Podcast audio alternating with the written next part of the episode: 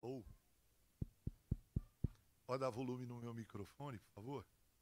Pode deixar bem alto aí que eu, eu me controlo. Gente, esse negócio de máscara é tão sem. Eu não sei se você está rindo para mim, você está rindo de mim, está mostrando a língua por trás dessa máscara aí. Não vejo a hora de acabar com isso. Sinceramente, viu? Eu queria agradecer ao reverendo pelo convite que me fez, ao conselho por aprovar o meu nome. É, quer dizer, de, da felicidade, enorme alegria de poder estar aqui, depois de 14 anos, ser lembrado para pregar no aniversário da igreja que eu amo, depois de 14 anos. Eu, vou, eu não sou um homem de palavras, meias palavras. Demorou. A minha história com essa igreja é uma história de glória e de honra. Mas infelizmente os homens são maus. Maus. Por anos eu esperei convites para pregar nessa igreja. Recebi muitos convites para vir em ofício fúnebres. E vim alguns. Mas para pregar eu não recebi.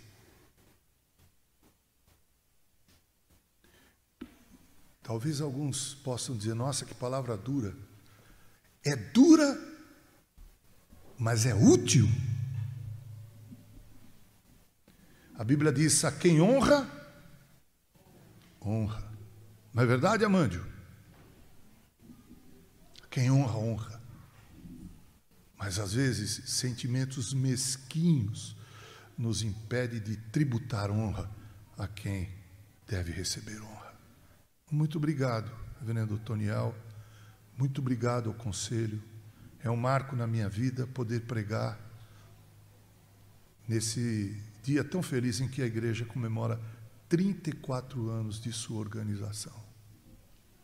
Poder rever aí meus parentes queridos e amados, a Inês, Flávio. Rever Amândio, que eu conheci quando era seminarista. Quando eu falei aqui, estava pendurando as chuteiras, o meu amigo Amândio deve ter pensado, eu estou velho mesmo. Muito obrigado, Toniel, por essa honra. Muito obrigado ao conselho.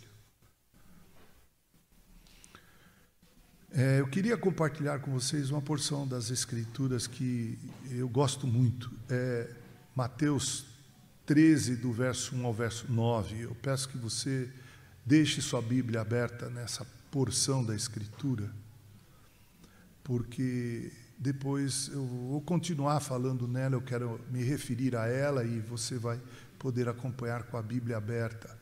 Essa é uma parábola, uma das únicas pelo que eu sei, Jesus explicou apenas duas parábolas, essa e a parábola do joio.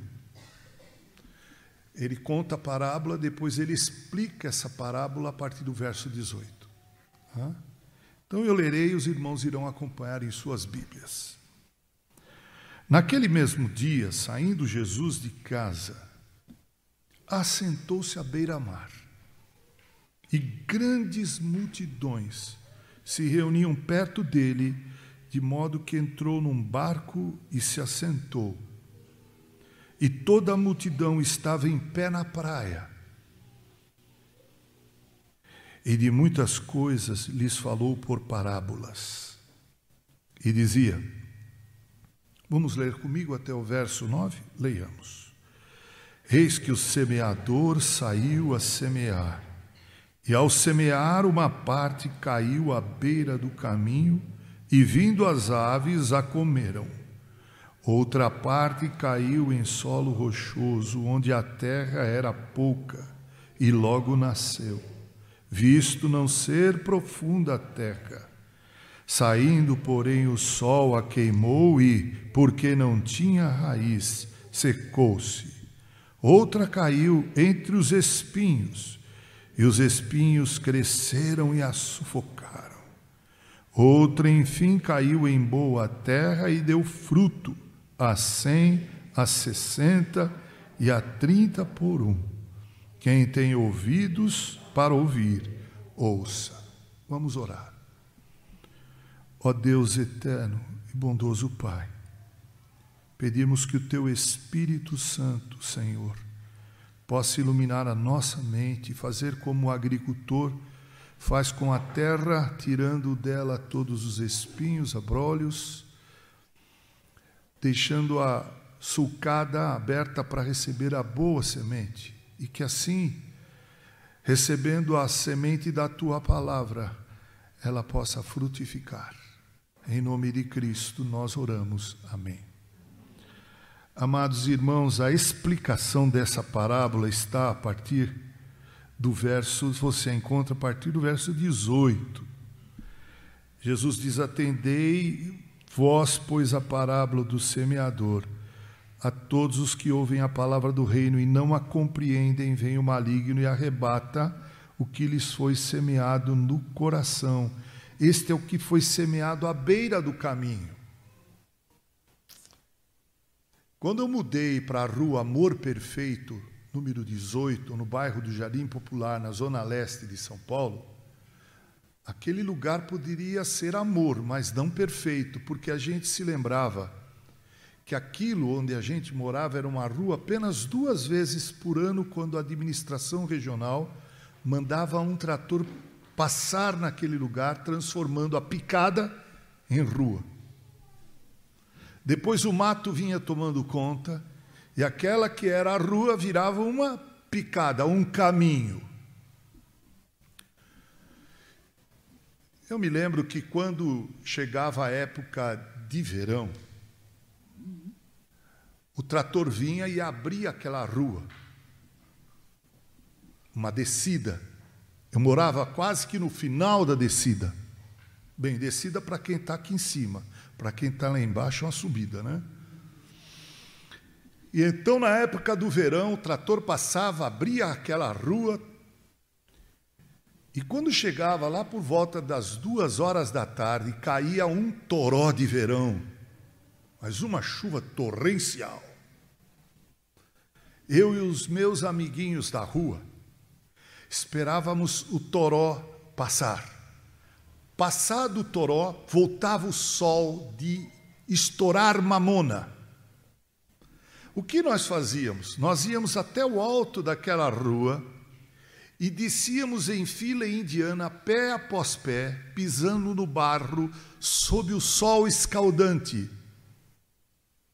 E então nós construíamos uma pista de enturo para os nossos carrinhos de rolimã. Aquele chão que havia se transformado em barro pisado pelas crianças debaixo do sol escaldante, se transformava num chão duro. E nós descíamos numa vula, aquela rua, carrinho de rolimã atrás de carrinho de rolimã. Tem alguém aqui, eu estou falando de carrinho de rolimã, a maioria nem sabe o que é isso aí. Procure no Google, lá ele te explica, carrinho de rolimã. A gente descia plantando bananeira nas costas um do outro e fazíamos umas curvas violentas. E alguns passavam direto e se esfolavam todo. Eu mesmo e meu irmão, a gente descia aquela rua, naquele chão duro, pisado por nossos pés debaixo do sol, e de repente capotávamos e nos esfolávamos todos. Graças a Deus ainda não havia, a Lili não havia lançado o, mer, o, o tal do mertiolate. A minha mãe mandava a gente entrar debaixo do chuveiro, água fria, não tinha luz elétrica, energia elétrica. Estou falando da década de 60, gente. Não era Eletropaulo, era Light, uma empresa canadense que explorava a energia elétrica no Brasil. Mamãe colocava eu meu irmão debaixo daquele chuveiro de água gelada, todo esfolado, passava sabão, ardia. Não tanto quanto mertiolate, mas ardia. Depois ela pintava a gente de mercúrio cromo. Meu pai, quando chegava em casa, ele trabalhava aqui na Fontoro White, em São Bernardo, ele se sentia um verdadeiro cacique entre os índios peles vermelhas. Ele ficava nervoso, pegava aqueles carrinhos de rolimã, quebrava todos.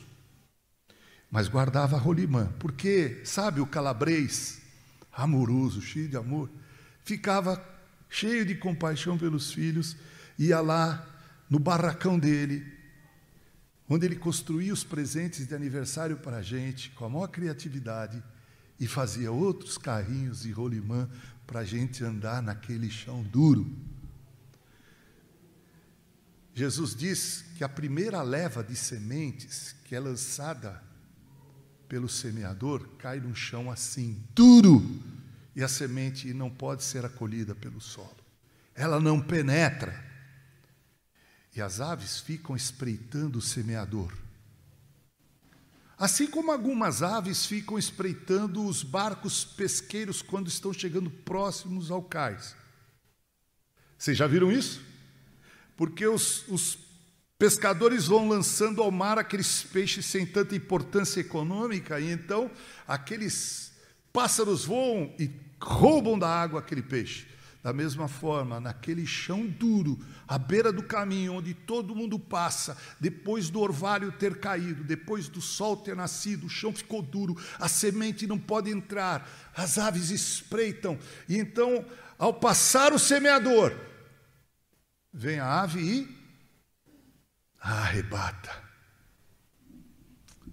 e come a semente, morre antes de germinar e frutificar ao longo desses 34 anos de existência dessa igreja nesse lugar. Quantas sementes essa igreja, como sementeira divina, tem lançado no chão? Através do encontro de casais com Cristo, através de outras atividades da igreja. Essas sementes têm caído e às vezes caído em terreno duro, duro, não penetra. Vem o diabo e as rouba.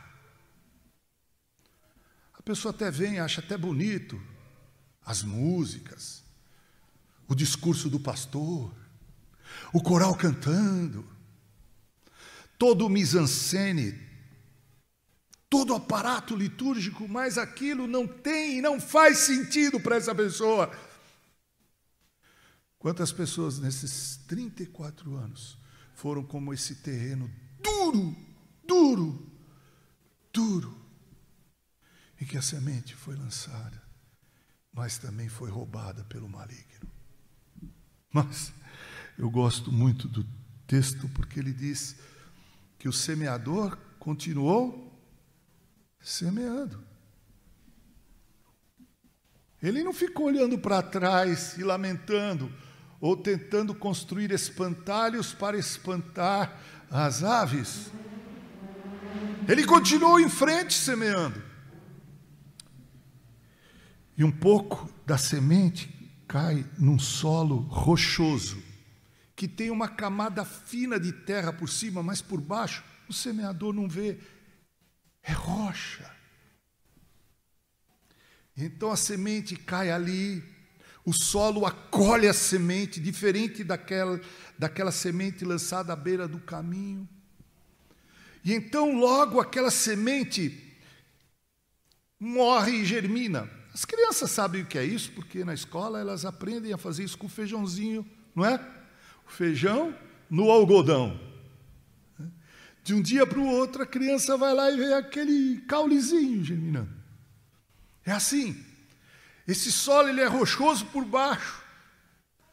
O semeador não vê, mas o negócio do semeador qual é? Semear. E a semente cai ali. E logo o terreno acolhe. Então, uma pequena raiz é nascida.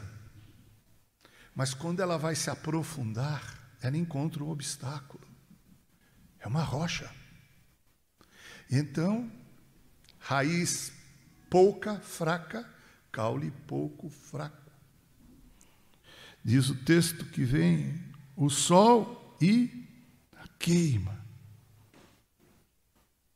Jesus disse que esse solo é como a, aquele coração que acolhe a palavra de Deus semente do reino de Deus, acolhe com alegria, a recebe com júbilo.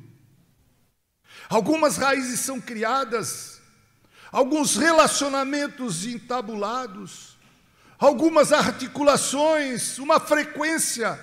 Na igreja vem a escola dominical, vem ao culto, compra uma Bíblia, começa a ouvir música evangélica. Mas então, vem as perseguições por causa da fé. É a rocha. Aí é o, os parentes que começam a zombar, a motejar. Agora você é crente, agora você não bebe, agora você não fuma, não vai mais a baile e outras coisas. Agora você é crente, como dizia meu pai, agora você vai igreja. Agora você é crente. Eu me lembro da história de um moço que logo que ele se converteu, ele morreu jovem em um acidente. Adilson, grande jogador de futebol, tá, eu estava levando para apresentar ao Corinthians. Nesse acidente morreu ele, mais dois amigos e mais três meninas. Seis pessoas no acidente só. Adilson. Eu me lembro que quando ele se converteu, os pais deles, os pais dele disseram: muito bem, você agora é crente, na nossa mesa você não come mais. Mandar serrar a porta do teu quarto e passar comida por baixo. Há muitos aqui que conhecem casos de homens que foram convertidos e desprezados por suas esposas e o contrário também. Esposas que foram convertidas e desprezadas por seus maridos.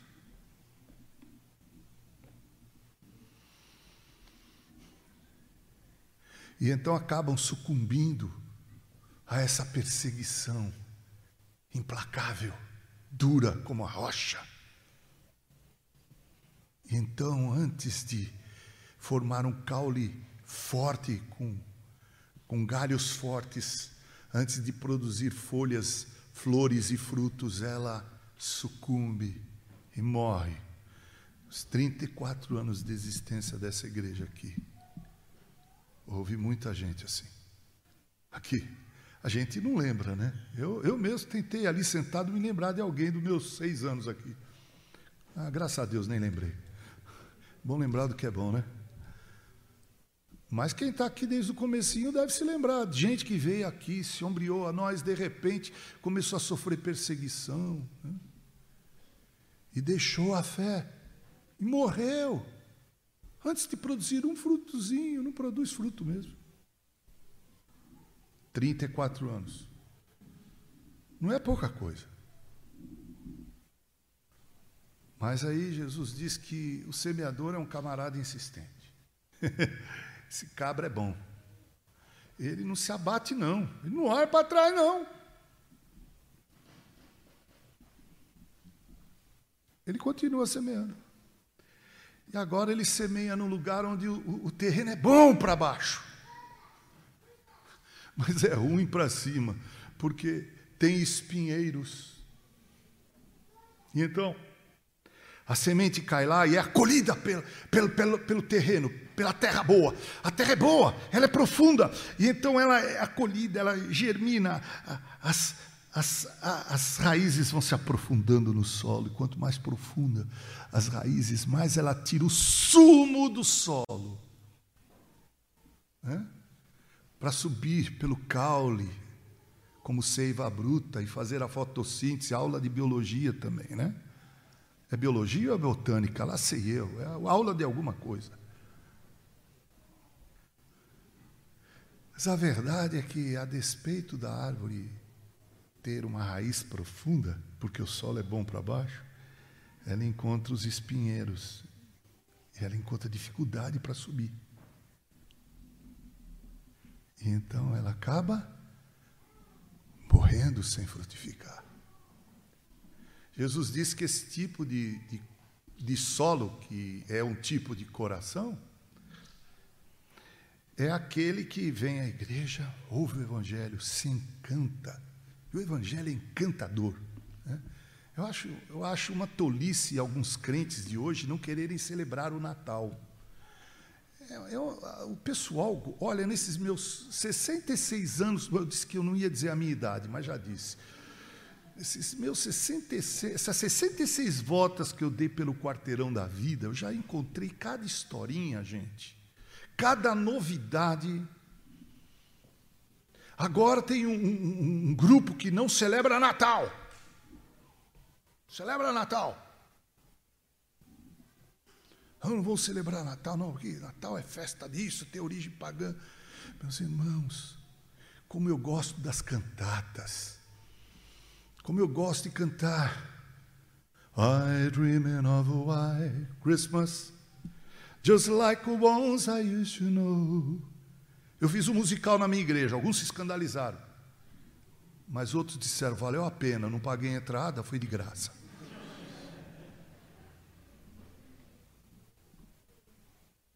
Cantar música de David Foster, por exemplo. Algumas canções de Natal. Você já viu que os intérpretes norte-americanos têm os, os musicais de Natal? Barry Manilow, Michael Bublé, que é canadense. Bing Crosby, Frank Sinatra. Todos eles. Ah, no final do ano eu me esbaldo, eu gosto de música, eu vou lá e choro. E fico falando, puxa vida, como gostaria de ter nascido lá. Meu pai disse que era para ele ter descido em Miami quando ele veio da Itália para o Brasil, mas ele errou de Porto, veio descer em Santos.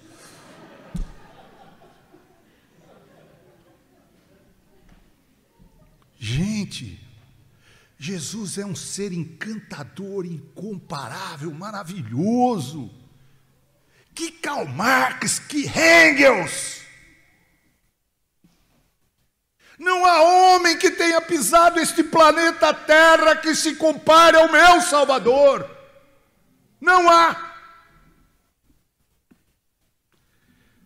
Então as pessoas vêm à igreja e se encantam com suas histórias, com a história de Natal. Eu, na minha igreja lá, que o pastor, eu digo: olha o seguinte: quem não vier no Natal na igreja e não vier no culto da ressurreição, vou jogar uma praga pastoral. O nascimento do Salvador e a ressurreição do Salvador são duas datas que a gente tem que comemorar de forma a abalar as estruturas desse país. Mas nós Nós, os cristãos de hoje, somos tudo meio mequetrefe mesmo, nós somos tudo meia boca. Deu um feriadinho, ó. Perna para que te quero. Hã? Não vem no Natal. E alguns até criticam, mas todo ano é, é cantata. Então dá uma ideia para inventar outra coisa.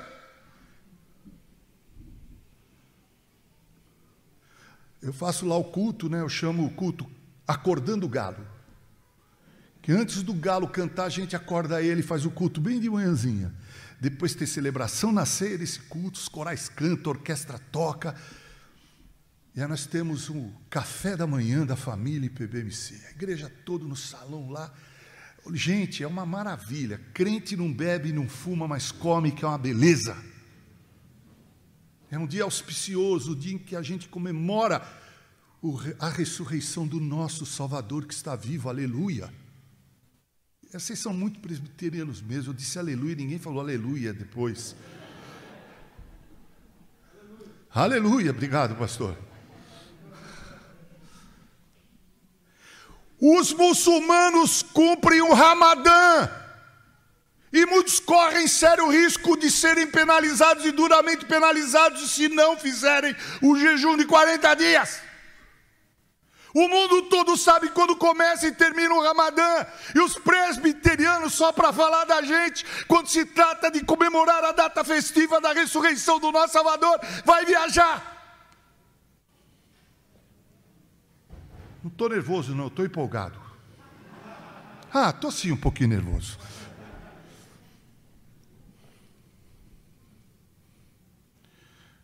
Essa pessoa se encanta com o Evangelho, porque o Evangelho é encantador.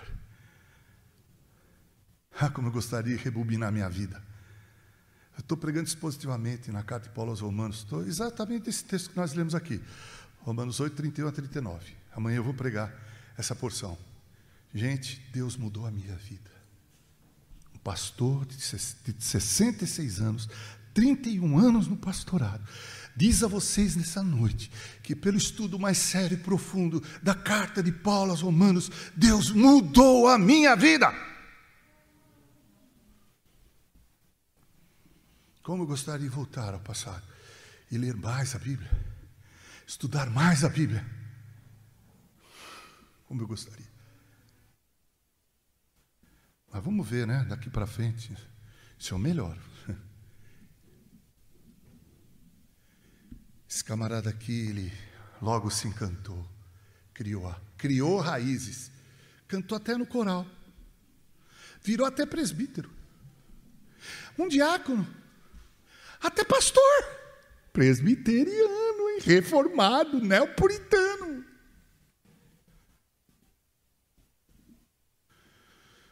Mas então, ele começa a emergir socialmente. Sabe aquele cristão que ele trabalhava, levava marmita, ou às vezes comia no refeitório da, da, da metalúrgica, para falar aqui do nosso pedaço, né? Mas de repente ele virou chefe, virou chefe do chefe dele, virou chefe, virou presidente. Aí ele começou a ganhar dinheiro. As suas responsabilidades quadruplicaram. Ficou rico. Tornou-se um cristão rico emergente. Então agora ele comprou uma casa na praia. E no verão, cadê ele? Onde vocês acham que ele vai estar no verão? Diga, igreja. Na praia.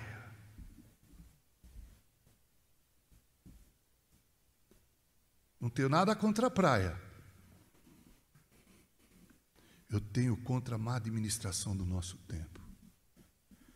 Esse tipo de gente aqui que, que está debaixo dos espinheiros é alguém que agora já não tem mais tempo para a escola dominical, tem mais tempo para o culto, já não canta mais no coral, já não quer mais desempenhar o presbiterato nem o diaconato, porque ele tem uma casa na praia. Então, é feriado, ele vai para a praia. Afinal de contas, eu trabalho que nem uma mula. Tenho que descansar. Está tudo errado. Mas aí ele, ele, ele fica rico ainda mais, ele compra uma casa lá em, lá em Campos do Jordão e vem o inverno. Para onde vocês acham que ele vai no inverno? Ele vai para Campos do Jordão. E aí ele fica mais rico, ele começa a viajar para o exterior. Você procura o camarada, é um crente fantasminha camarada. Ele existe, mas você não vê. 34 anos de existência dessa igreja, mais nos meus 61 anos de vida, 66 de vida e 31 anos de pastorado, essa é uma das minhas maiores dores ver crentes crescendo econômica e socialmente, a primeira coisa que eles abandonam são os pobres. A igreja. Ah, os filhos. os filhos vão estudar no exterior. Não, eles dão as melhores escolas para os filhos. Mas aí descobre que o filho está envolvido com drogas, porque deu tudo para o filho, menos um bom exemplo de vida cristã deu tudo para o filho, mas não colocou Jesus naquele coração através do seu exemplo de vida piedosa. Ah, você não conhece isso? Ah, tenho certeza que muitos aqui sabem do que eu estou falando. Raiz profunda, decorou a confissão de fé, o breve catecismo e o catecismo maior. Ocupou cargos no presbitério, no sínodo e até no Supremo Concílio. Quando você vai procurar frutos, nem em casa tem fruto, porque os filhos não estão na fé. Meus irmãos, nada é mais triste para um pastor do que ter que dizer isso do púlpito. Quantas vezes eu disse isso? E a pessoa sentada lá ouvindo, mas caminhando debaixo dos espinheiros. Esse tipo de crente é aquele lá de, de Hebreus 6, né? que experimentou as, as coisas mais gostosas da comunhão dos crentes mas de repente foi tão grande a perdição que ele não pôde ser recuperado. Na verdade, nunca foi um crente. Porque o que prova que nós somos boa árvore não é porque nós recebemos a boa semente, mas é porque nós frutificamos para a glória de Deus. Quero fazer aqui algumas aplicações. Primeira, você que me vê aqui nessa noite e me ouve. Está vendo esses espaços vazios aqui nos bancos? É porque a gente gosta muito de cantar louvor na igreja, mas a gente não fala para quem vive do nosso lado que Jesus nasceu, viveu, morreu e ressuscitou para salvar pecadores do inferno. Pense, me diga, para quantas pessoas você falou de Jesus essa semana? Não, pastor, está difícil, de máscara é difícil. pastor, eu estou enclausurado, eu sou do grupo de risco. Gente, nós temos WhatsApp. Se vocês quiserem, me mandem os telefones de vocês. Eu vou mandar para vocês os áudios, que eu estou trabalhando com áudios agora, de seis, sete minutos, podcasts. São os folhetos de hoje. Você pode mandar para os teus contatos. Você escuta uma mensagem lá, evangelística, manda para o cara. O cara pode depois xingar você, mas depois você mandou, ele já ouviu, já foi. Gente, tem o Facebook. Ah, eu, eu vou no Facebook já, já pegaram no meu pé. Eu vou mesmo. O Facebook é uma sala de, de contato social. Lá eu desço porrete mesmo politicamente. Lá, amanhã ninguém fala em política, hein? Vai preso, hein? Amanhã não. Amanhã, ó. Mas eu falo, eu me exponho, sou cidadão, eu sou crente, sou pastor, sou casado, sou pai, sou avô, gente. Saí daqui com uma filha casada, casou no dia 2 de dezembro de 2006. Hoje, todos casados e sou vô de oito netos. Eu sou cidadão, eu tenho que dar minha opinião. Na igreja, não. Não falo de política no púlpito. Nem discuto isso. E nem permito que ninguém faça isso. Os esquerdistas da minha igreja foram tudo embora. Fruto de oração. Eles não aguentaram. Igreja é igreja. É evangelho, palavra de Deus. Mas no Facebook eu falo mesmo. Eu falo o que eu penso, sou cidadão. Às vezes alguém me bate lá, bate em mim, tudo bem, eu sei apanhar. Também sei bater. Não dê desculpas. Faça o que esse semeador fez. Semeie. Comece no teu ambiente de trabalho. Na família é difícil, né? Ainda mais se o seu testemunho não é muito bom, né? Então comece a pensar em ter um bom testemunho na família para poder falar com autoridade. Semeie a palavra. Fale de Jesus para as pessoas. Apresente Jesus para as pessoas. Saudade dos jovens da verdade. Quando a gente saía cantando por aí, a igreja presbiteriana de Santo André, nos idos do reverendo Oscar Chaves, acabava os cultos, todo mundo descia para o salão lá e ficava cantando as músicas dos jovens da verdade. Não é verdade ou não é, gente? Eu estava ouvindo aqui o grupo cantar Maranata, e às vezes eu ouço crente falando em reavivamento. Cuidado, se você está querendo cantar Maranata, sabe o que você está dizendo com a palavra Maranata? Vem Senhor Jesus. Mas você está preparado? Porque se ele vier e você não, não é convertido, é, é uma pessoa que está debaixo do espinho lá, com, com raízes profundas na igreja, mas sem fruto porque não é convertido, Jesus vem e você. Aliás, tem uma igreja, né? Ah, o título da igreja é Jesus volta e você fica. você fica. Mas enfim, meus amados irmãos, para não dizer que não falei de flores, Jesus disse que o semeador semeou a semente que caiu num terreno bom. Veja, ele nem gasta muito para explicar a respeito, ele só diz que é bom. E o que acontece com essa, essa semente? Ela morre e produz a 30, 60 e 100 por uma semente. Deixa eu contar uma história para vocês. Senta que lá vem história. Quando eu trabalhava na indústria farmacêutica, conheci um chamado, conheci não, ele era meu amigo de infância chamado Celso Luiz Rigoleto.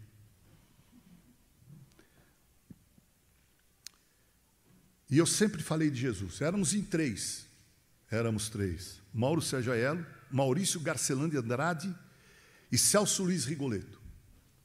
Indo para a escola, eu ia cantando hinos, coitado deles, né? E ia falando de Jesus para eles. E eles me enchiam de perguntas. E eu respondia. Os anos se passaram, o primeiro a se casar foi o Maurício Garcelã, foi embora. Eu e o Celso mantivemos amizade, até porque nós trabalhávamos juntos na indústria farmacêutica.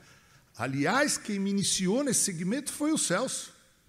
Falou, Mauro, você é um cara bonito. Só ele achava isso, ele é Ângela, né? Você fala tão bem, você é um cara descolado, você tem que trabalhar, ser propagandista. Já viram aqueles caras agradáveis que, quando chegou só a hora de ser atendido pelo médico, ele entra na tua frente e fica lá uma hora entregando a amostra grátis? Já viu? Esse cara que a gente adora. Eu trabalhei com isso há alguns anos.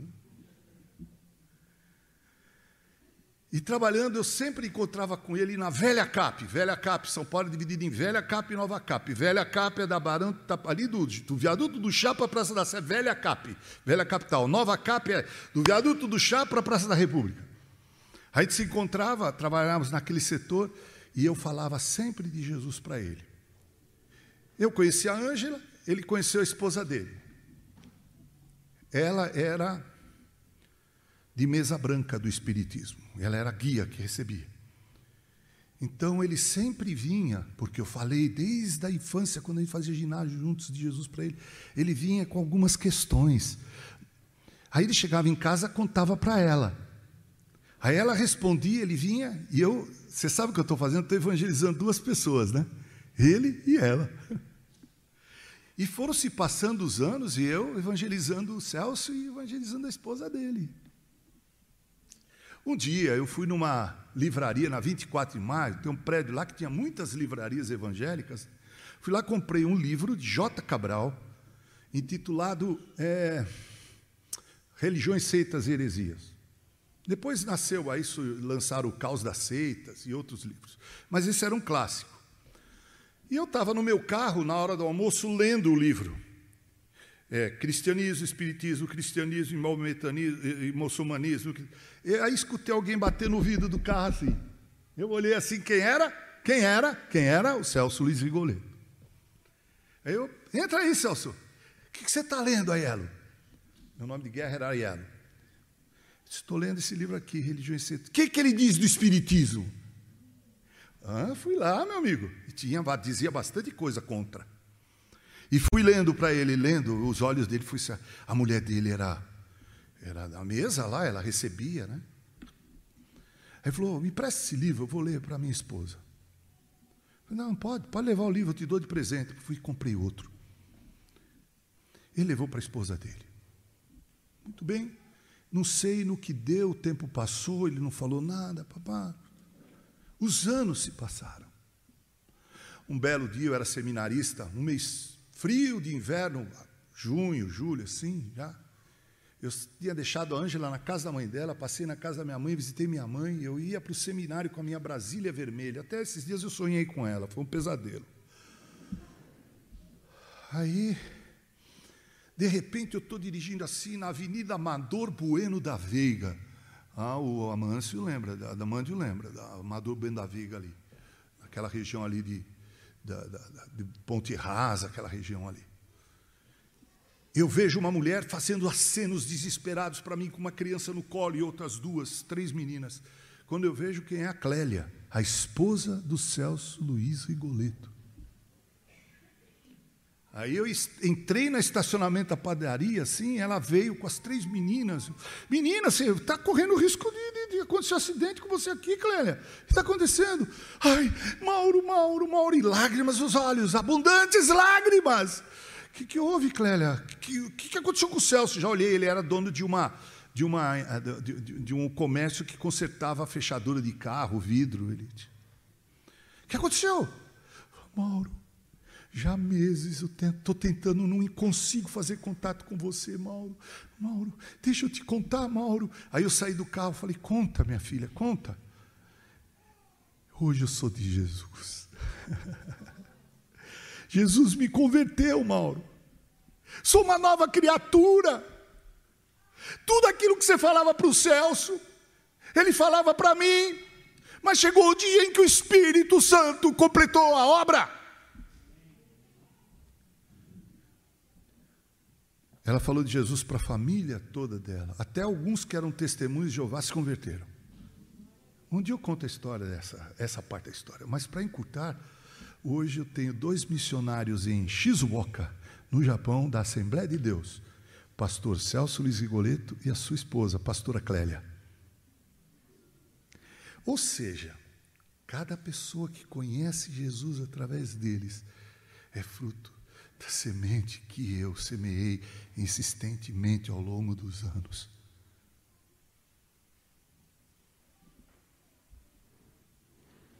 Gente, saiam daqui hoje. Amanhã é um dia atípico, mas façam um propósito no coração de vocês. Como fez Dwight Lyman Moody. Ele disse: Eu vou falar de Jesus para uma pessoa, pelo menos para uma pessoa todos os dias um dia em que ele, um dia muito difícil, ele não conseguiu testemunhar de Jesus para uma pessoa. E ele foi dormir, chateado com aquilo. Caiu uma tempestade e ele escutou, assim, perto da janela onde do seu quarto, um barulho. Ele foi lá e abriu entre relâmpagos e a chuva que caiu, ele viu uma pessoa se abrigando da chuva. Aí ele olhou para o homem e disse: Meu querido, você não quer entrar? Se abrigue aqui em casa até passaram. O que, que vocês acham que ele fez? Deus mandou esse homem aqui, falou de Jesus para ele. E o homem se livrou da chuva e encontrou Jesus.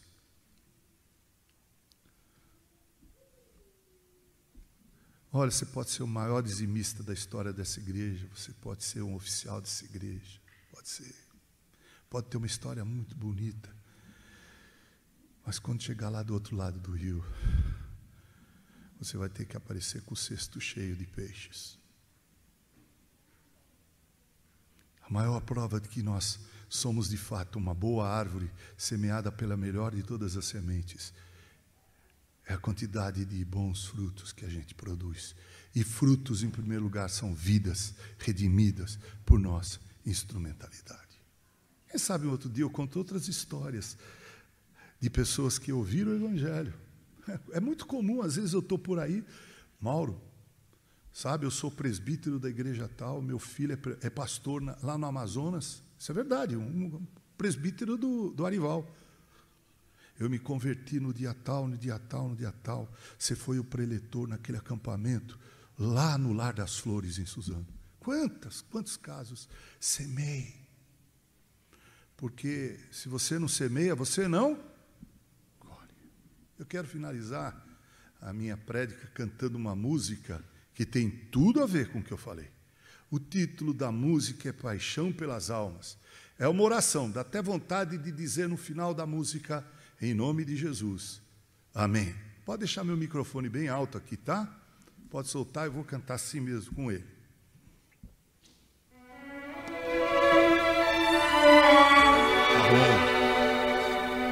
Presta atenção nessa letra. Faça delas tua oração.